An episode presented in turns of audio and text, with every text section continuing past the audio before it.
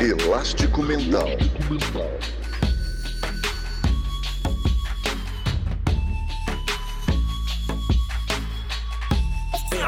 Elástico Mental.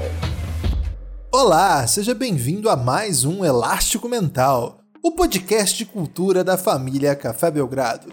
E hoje, eu, Guilherme Tadeu, estou ao lado de Lucas Nepomuceno para continuar aqui nesta saga dos pequenos assuntos, grandes debates, para debater mais um clássico da virada do século, do final do milênio, do começo do milênio, a transição.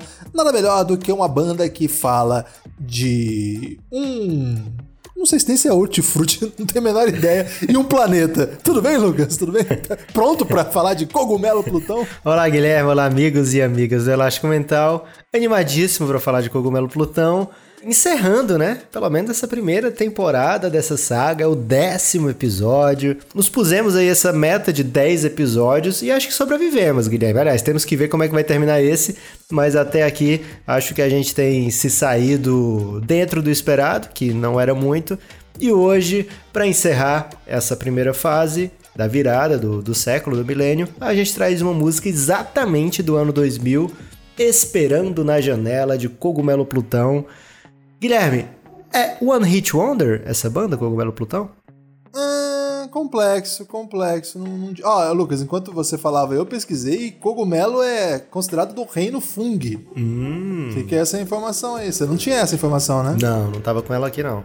É, então, então já temos a informação agora. Então, Lucas, é engraçado que quando você falou de Esperando na Janela, eu pensava naquela outra música, né? Tô esperando na janela, né?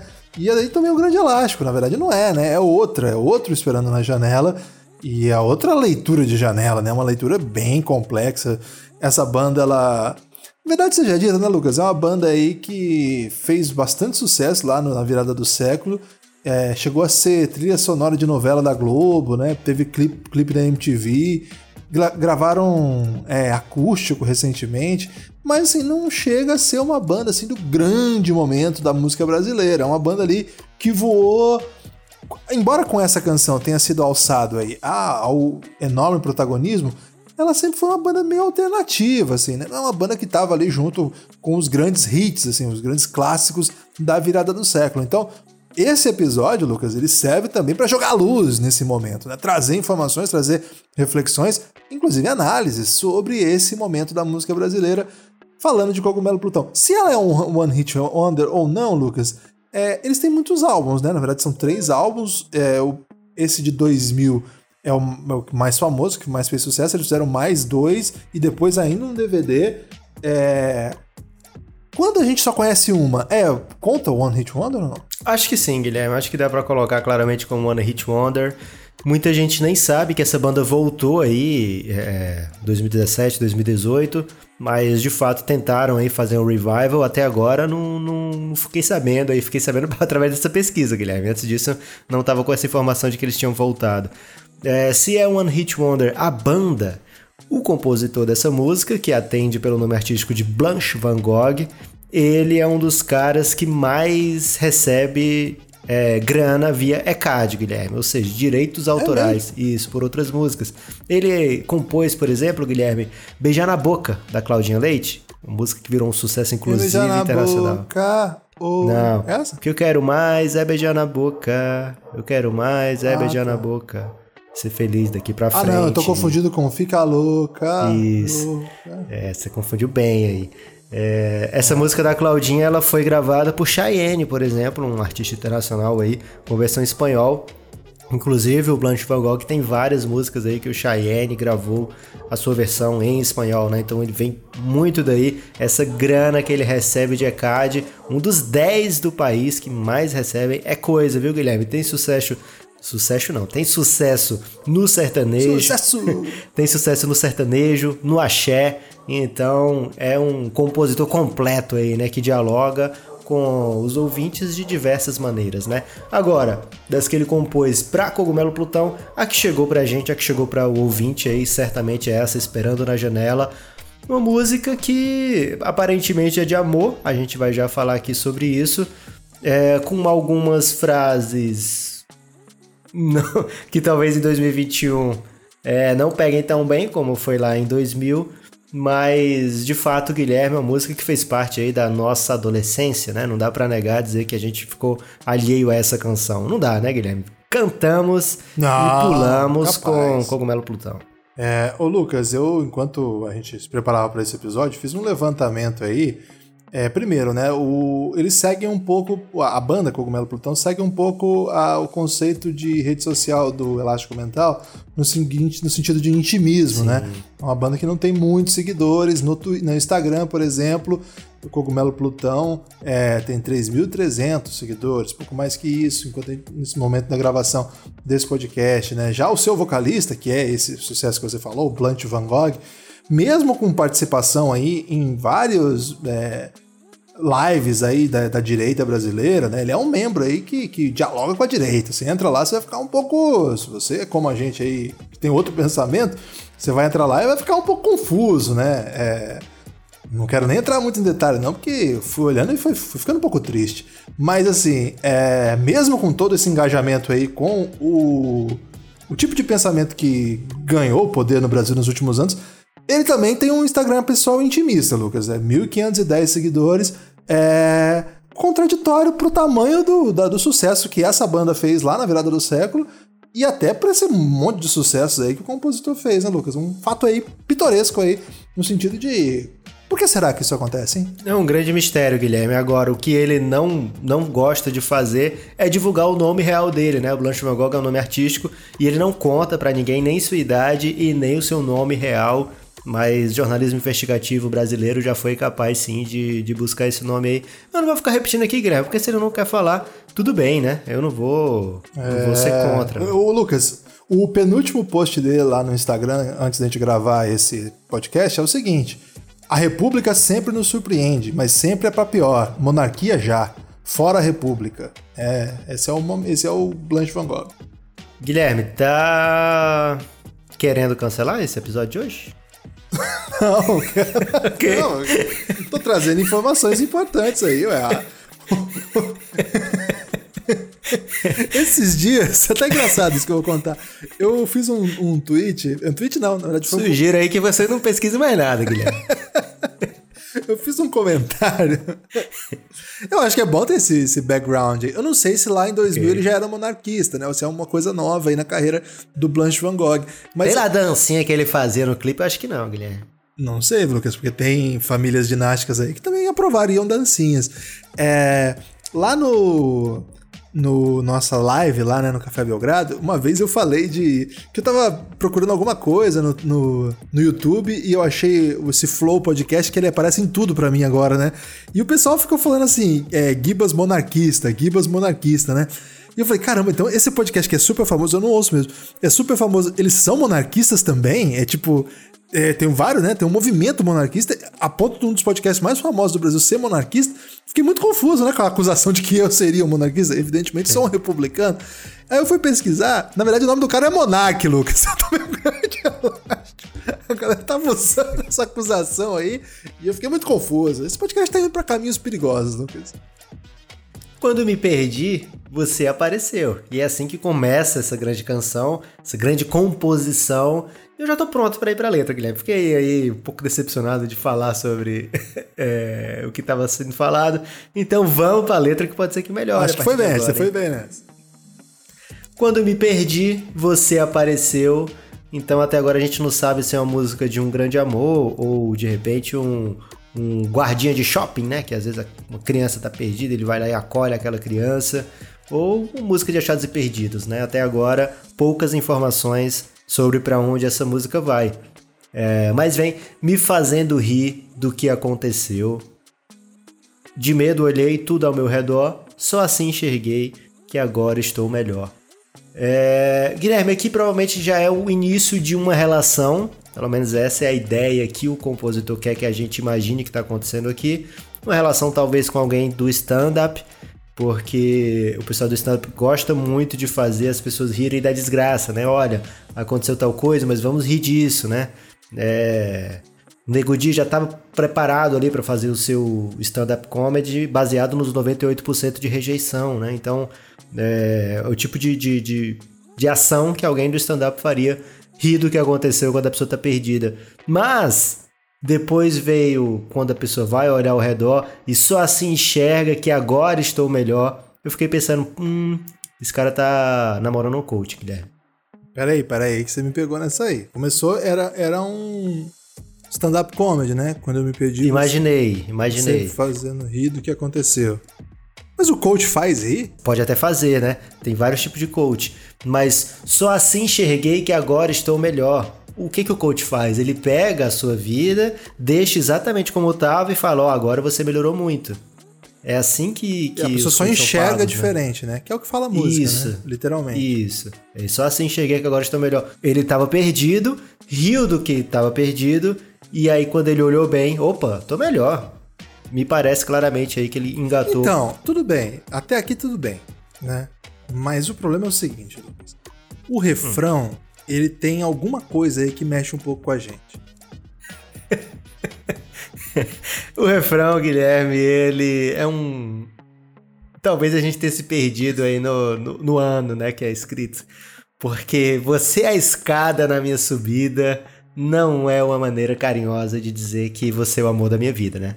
Então, é isso que me confunde, né, Lucas? Porque assim, a gente já, já ouve, né, aprendeu, sei lá, é até acho que é senso comum, a ideia de que é, crescer na vida sem pisar, né? Sem usar ninguém como degrau. Você já ouviu essa expressão? Acho que é até comum, né? Claro. É comum claro. essa expressão, né? Eu cheguei onde cheguei sem usar ninguém como um degrau. E o refrão dialoga com outra leitura, né? Da, da escada. Você é escada pra minha subida. Do tipo, você fica aí embaixo e eu subo por você. Será que ele tá criticando o coach, então? Ou o stand-up? Eu acho que não tá criticando, Guilherme. Acho que é aquele é o tipo de relação em que ele se enxergou, pô, cheguei onde cheguei por causa de você, né? Mas é, ele não percebe ali, na minha opinião, né? Que ele tá usando uma metáfora muito errada, né? Que ele tá usando um jeito de, de, de expressar que, ó, cresci com você, cheguei onde cheguei por causa de você. Ele tá dizendo, ó, na verdade, tá dizendo, eu pisei em você, né? Fui pisando em você, foi pisando é, te esmagando que eu cheguei onde cheguei, né? E aí, quando ele fala você é o amor da minha vida, é, fica essa, essa parada dúbia, né? Porque talvez ele ame a pessoa porque a pessoa se deixa pisar também, né, Guilherme? Hum, não, acho que aqui na canção não dá nenhuma sugestão para isso, Lucas. Nenhum momento okay. dialoga com a ideia de alguém. A, até agora, a pessoa não teve nenhuma ação é, concreta, né? Ela fez rir, e aí a, de, de medo, né? Não sei. É, ele olhou ao redor e enxergou. Então, assim, a única coisa que a pessoa fez foi rir até agora. Você acha que ele, que ele, a partir de rir do que tinha acontecido, ele ficou com medo? Por que, que eu tô rindo, né? Aí, opa. Então, essa parte é muito intrigante também, né? Será que assim, ele riu do que aconteceu? É. Peraí que eu tô, tá, tô refletindo aqui, Lucas. Certo. Quando, quando eu me perdi, você apareceu. Ok. Ele tava perdido na vida, a pessoa apareceu. A pessoa, ao aparecer, fez que, com que ele risse do que tiver, tinha acontecido. Até aqui tudo bem? Isso. Até aí tudo bem. É o que tá escrito. Isso. Então, assim, não tá claro se esse riso não é um riso da pessoa, né? Pode ser que a pessoa seja tão ridícula, e aí não é uma canção de amor, né? Não, mas me fazendo rir do que aconteceu. Tá escrito que não é da pessoa. Não. É do que aconteceu mesmo. Tá, mas assim, por que, que a pessoa fez rir? A pessoa contou uma piada ou a pessoa fez uma coisa muito pior, entendeu? Entendeu minha leitura aqui? Não, me fazendo rir do que aconteceu, que já tinha acontecido previamente, que é o fato dele se perder. Não, mas é isso. Por exemplo, eu tô na bad. Mas quando eu vejo alguém fazendo coisa muito pior, eu falo assim, nossa, e aquilo que eu fazia, me faz... que, eu, que eu fazia de errado, me fazia ficar mal. Quando na verdade, hum. olha o que essa pessoa fez, é muito pior. E aí que de medo ele olhou ao redor e percebeu como ele era muito melhor. E aí faz sentido porque o refrão entrega, né, Lucas? Você é escada da minha subida. Agora o amor da minha vida me confunde de novo, Lucas. Aí destrói toda a minha argumentação. É uma música cheia de, de contradições. Montanha russa, né? É uma montanha russa de emoções e também de contradições. Eu acho que isso faz parte do processo criativo, né? Você não se entregar ao óbvio, você buscar a diferença, você, enfim, você ignorar completamente o que pode estar ao seu redor e viver a sua própria realidade, né? Acho que esse é um dos grandes mistérios da vida. Ignorar que tá perdido, por exemplo, a partir daí conseguir rir, ver que tá bem melhor. Agora, você a espera na janela. A espera na janela, Guilherme, é uma coisinha gostosa de acontecer? Não, depende, mas em geral não, né? Tem uma música do Chico Buarque que é assim, né? Ela e seu castigo, ela e seu penar, ela e sua janela esperando. Com tanto amor sair na rua, o seu amor só pode estar dançando. Então, ela fica na janela com angústia, né? Hum. E aí, por exemplo, aquela já citada aqui esperando na janela, tô esperando na janela, ya, não sei se vou me segurar. É, ele, ele tá ali esperando com ansiedade, né? Ele quer falar do amor dele pra ela. Isso. Então vamos lá. Você é a escada da minha subida. Será que foi a subida para chegar até a janela? É uma, uma janela de sobrado, de repente? Não, porque se ela já é a escada, ela não pode ser a própria espera na janela no, na mesma hora, né? Tem que ser em momentos diferentes, que ela é a escada da subida. É outra imagem já, né? Não é uma imagem, não é uma alegoria. A não né? ser é se ele subisse e chegar lá em cima, já puxa a escada para ser a espera na janela, mas acho que são momentos diferentes aí. Acho que a espera na janela pode ser uma coisa gostosa quando se for assim, uma certeza que vai chegar, né? Tô naquela expectativa, me arrumo cedo só para poder ter aquela expectativa da Quando da você chegada. pede um iFood, né? Que você pede uma feijoada aí no, no aplicativo de alimento. Quando né? tem a entrega rastreável, meu Deus, olha que coisa boa, né? Você sabe exatamente. Aí, aí, é... Mas, mas ah, Lucas, em 99, 2000 não tinha isso, né? Não tinha, então, não talvez, tinha. Mas então, tô, não a, a gente está citando exemplos de esperas gostosas, né? Às vezes tá. você encomendou ali um... Enfim, você pediu para alguém que mora com você ir comprar um salgado, né? Vai comprar um salgado ali e você fica já esperando na janela chegar o salgado. É muito bom, Guilherme. A ave que vem de longe tão bela. E é mais uma alegoria assim que não sei se É uma aprovo, sequência Guilherme. de alegorias. Né? Não, mas você não tem que aprovar, Lucas, porque nós estamos aqui para interpretar, né? Não é para para dizer assim, tá certo ou tá errado. Lembra que a gente trabalha com o conceito aqui de interpretação, né? Não é igual dizer assim, qual regime político é mais humanitário? Aí dá para dizer. a né? esperança que arde em calor, você é a tradução do que é o amor. Você tem aí um, um jeito melhor de, de, de me explicar como é que essa pessoa pode ser tudo isso aí? A espera na janela, a ave que vem de longe tão bela, principalmente a esperança que arde em calor? E a tradução do que é o amor, né? É uma sequência. É, a tradução do que é o amor eu consigo compreender bem é, da onde Mas é que do vem. Mas do pacote, né? né? O problema Isso. é o pacote, né? O Esse... problema é assim, porque é um hit de imagens, né? Uma sequência de imagens que não é uma alegoria. É uma sequência mesmo, né? Então vamos lá, são oito imagens, né? Vamos, vamos trabalhar com as oito? Nem então, sempre dialogam claro. entre si, né? São coisas assim bem divergentes será até. Que, será que é dueto de novo aquilo? Será que é, tipo, a pessoa fala uma coisa, a outra responde? Não, acho que não, porque. Não? Porque você pode ver como está escrito, né? Você é a espera na janela, não tem um você é a ave que vem de longe tão bela, né? Como se fosse continuando. Ó. Você é a espera na janela, a ave que vem de longe tão bela, a esperança é, tipo que uma vírgula, né? Isso. É. A não ser que a resposta seja você é a tradução do que é o amor. É o máximo que outra pessoa pode estar tá dizendo não, é então não. Não, não. Acho que não é dueto, não. São oito imagens, então. Vamos lá, vou para as oito imagens. Tá pronto? Vamos lá. Escada da Minha Subida, uma das mais complexas imagens dessa canção. Vamos, vamos tentar aqui aceitar que é um jeito assim, ó, a pessoa que te bota lá para cima. Mas sempre lembrando que pode não ser isso, pode ser alguém. Lembrando que você não repita isso, por favor, com nenhum nenhuma pessoa que você tenha a esperança de ter um relacionamento. Aqui é um, um podcast de relacionamento, Guilherme. A pessoa vem aqui procurando isso. dicas, né? Então, essa é uma dica A não ser que, que, não seja fazer. uma crítica velada, né? Uma crítica velada dizendo assim, eu vou passar por cima de você mesmo, né? É. Pode acontecer. Pode. Então, se você quiser, você estiver pensando aí num relacionamento amoroso, não, não use isso aí. Se for um relacionamento não, conflituoso, é contra esse tipo de relação. É, conflito tudo bem, mas amor tem que ser amor. Ou ama ou pisa na, na pessoa. Não existe isso. as duas coisas. Escada da subida não pode ser de amor. Por isso que para mim é tão intrigante esse refrão. É, amor da vida, tudo bem, né? Amor da minha vida não tem problema. Assim, não tem. Essa aí pode ser um dueto, Guilherme. Porque são duas. Vem dois você back to back aí. Pode ser alguém brigando. Você é a escada da minha subida. Você é o amor da minha vida. Seria um dos, dos diálogos mais incríveis da história da música, né? Essa aí, Tato do Fala Mansa, ficaria muito chateado por não ter bolado. que mais, É Guilherme? o meu abrir de olhos no amanhã, abrir de olhos no amanhecer. É bom? É, não sei também, não sei também. E o outro vem e diz, né? Verdade que me leva. Outro não, né? Na sequência. Verdade que me leva a viver. O abrir é, de olhos de novo, é a né? verdade que leva a viver, né? Porque, mas aí é uma crítica, quer dizer assim, ah, se for cego, não, não enxergar, não vive. É errado isso aí, Guilherme. Não, mas aí acho que você já está sendo um pouco rigoroso que? demais, até assim, pro nível do que nós estamos falando aqui. Lucas, olha só. É contraditório. Toda vez vem uma coisa que é ruim e uma coisa que é boa. Me lembra até um pouco barroco aqui, Lucas. Olha só. Você é a escada da minha subida, negativo. Você é o amor da minha vida, positivo. Abrir de olhos no amanhecer, terrível, né? Você queria continuar dormindo, negativo. Verdade que me leva a viver, positivo. Bom. Você espera na janela, angústia, né? Negativo. A ave que vem de longe, tão bela, positivo. Não é crítica aí, a ave que vem de longe? Não, acho que não tem crítica aqui, não.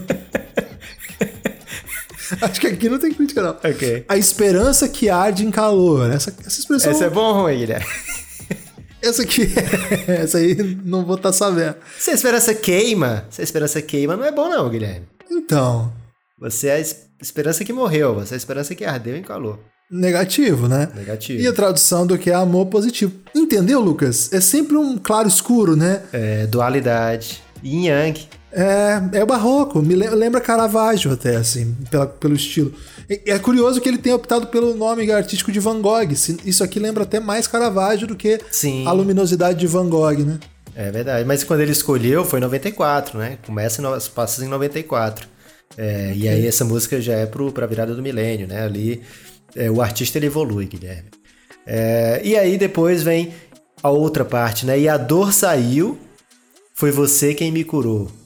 Quando o mal partiu, vi que algo em mim mudou. No momento em que quis ficar junto de ti. E agora sou feliz, pois lhe tenho bem aqui. É, aqui tá mais claro, né, Lu? É, aí tá bem óbvio. O que aconteceu? A dor partiu, o mal se foi, foi curado porque ele quis ficar junto de ti, né? Junto daquela outra pessoa. E agora ficou feliz e aí repete, você é a escada na minha subida, o amor da minha vida. Repete as oito, as oito imagens aí que foram trazidas já tão bem. Claro escuro, apontadas. né? Claro escuro. Barroco. Isso. Agora, Guilherme. Oi. Você ficou confuso. A gente tentou aqui levar essa música pro, pro, para o dia a dia, né? Para o que a gente espera que seja, para o que está escrito, para tentar compreender como seria essa relação. Historicizamos o compositor, a, a, música, né, a banda. E ficamos intrigados, né? Não compreendemos corretamente.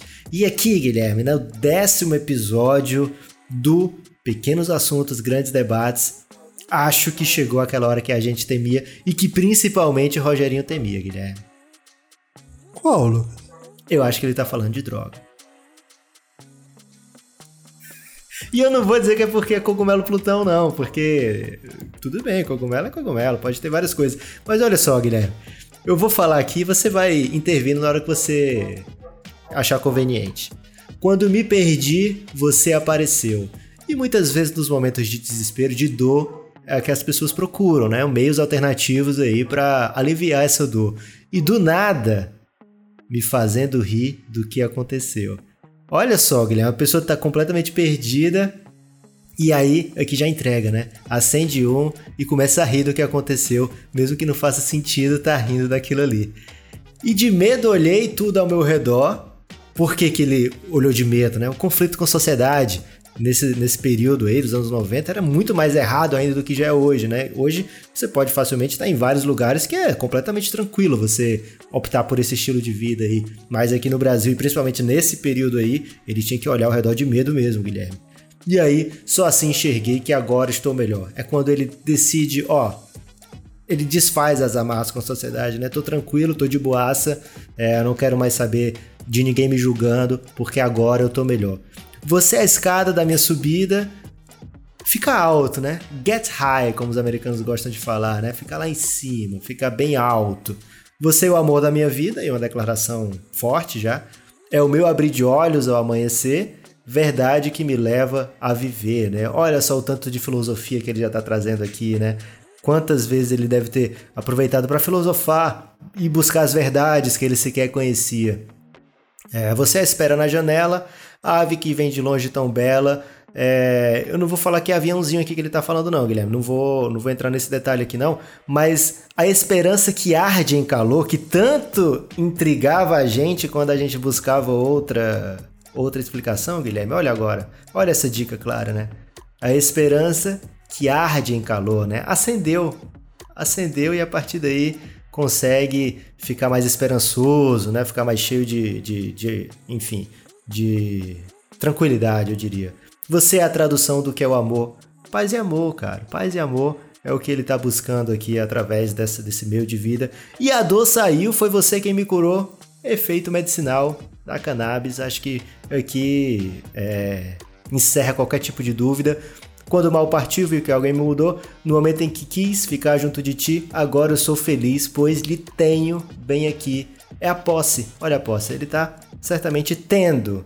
Você não pode ter um ser humano, né? Mas você pode ter a posse aí de alguma coisa que é até ilegal, mas que nesse momento é o amor da sua vida.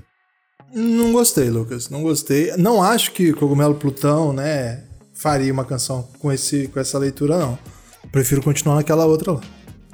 Ok, mas é, é uma alternativa. Você é contra as pessoas fecharem as, as interpretações? Não, você tem razão de uma coisa, né? A canção, ela, ela é arte. Sim. E se ela é jogada no, no mundo da arte, ela fica livre para interpretações. A gente está aqui para debater.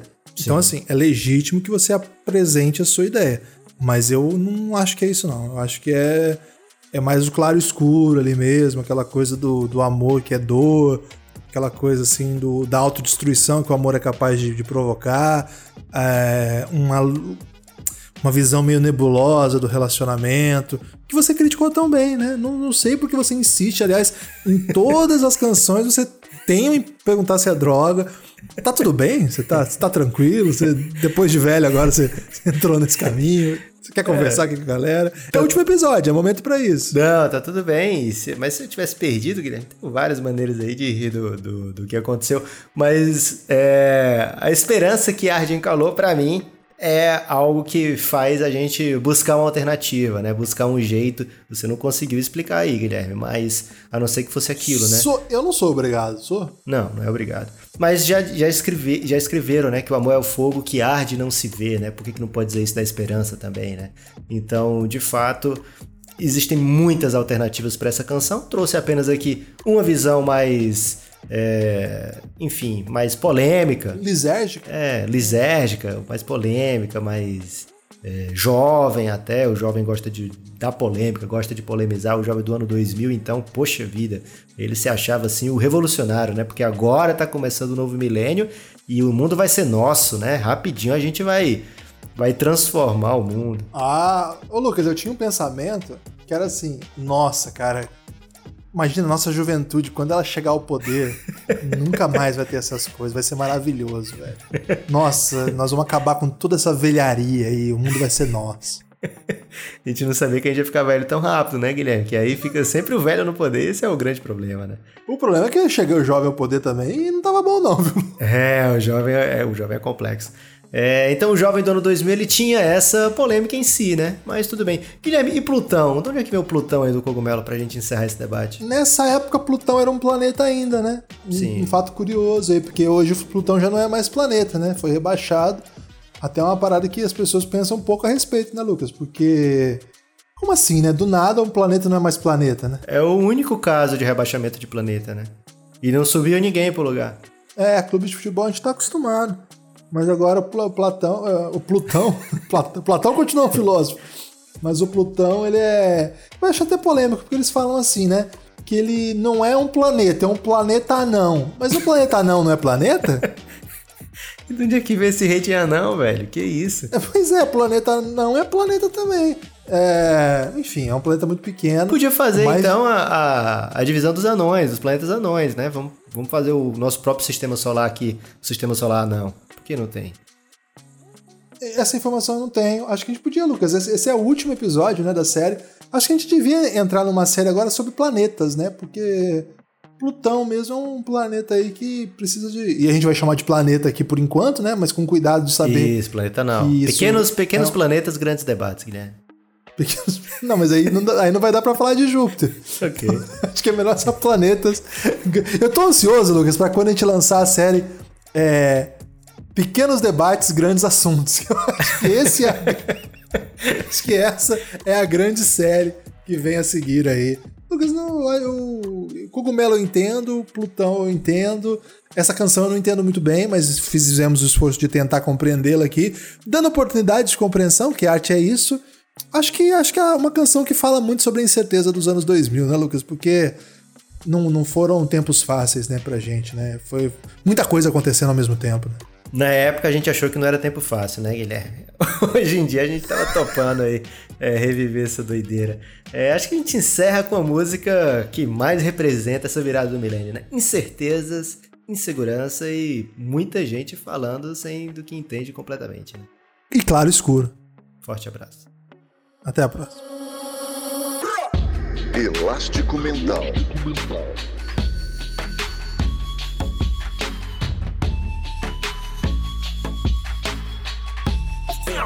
Elástico Mental.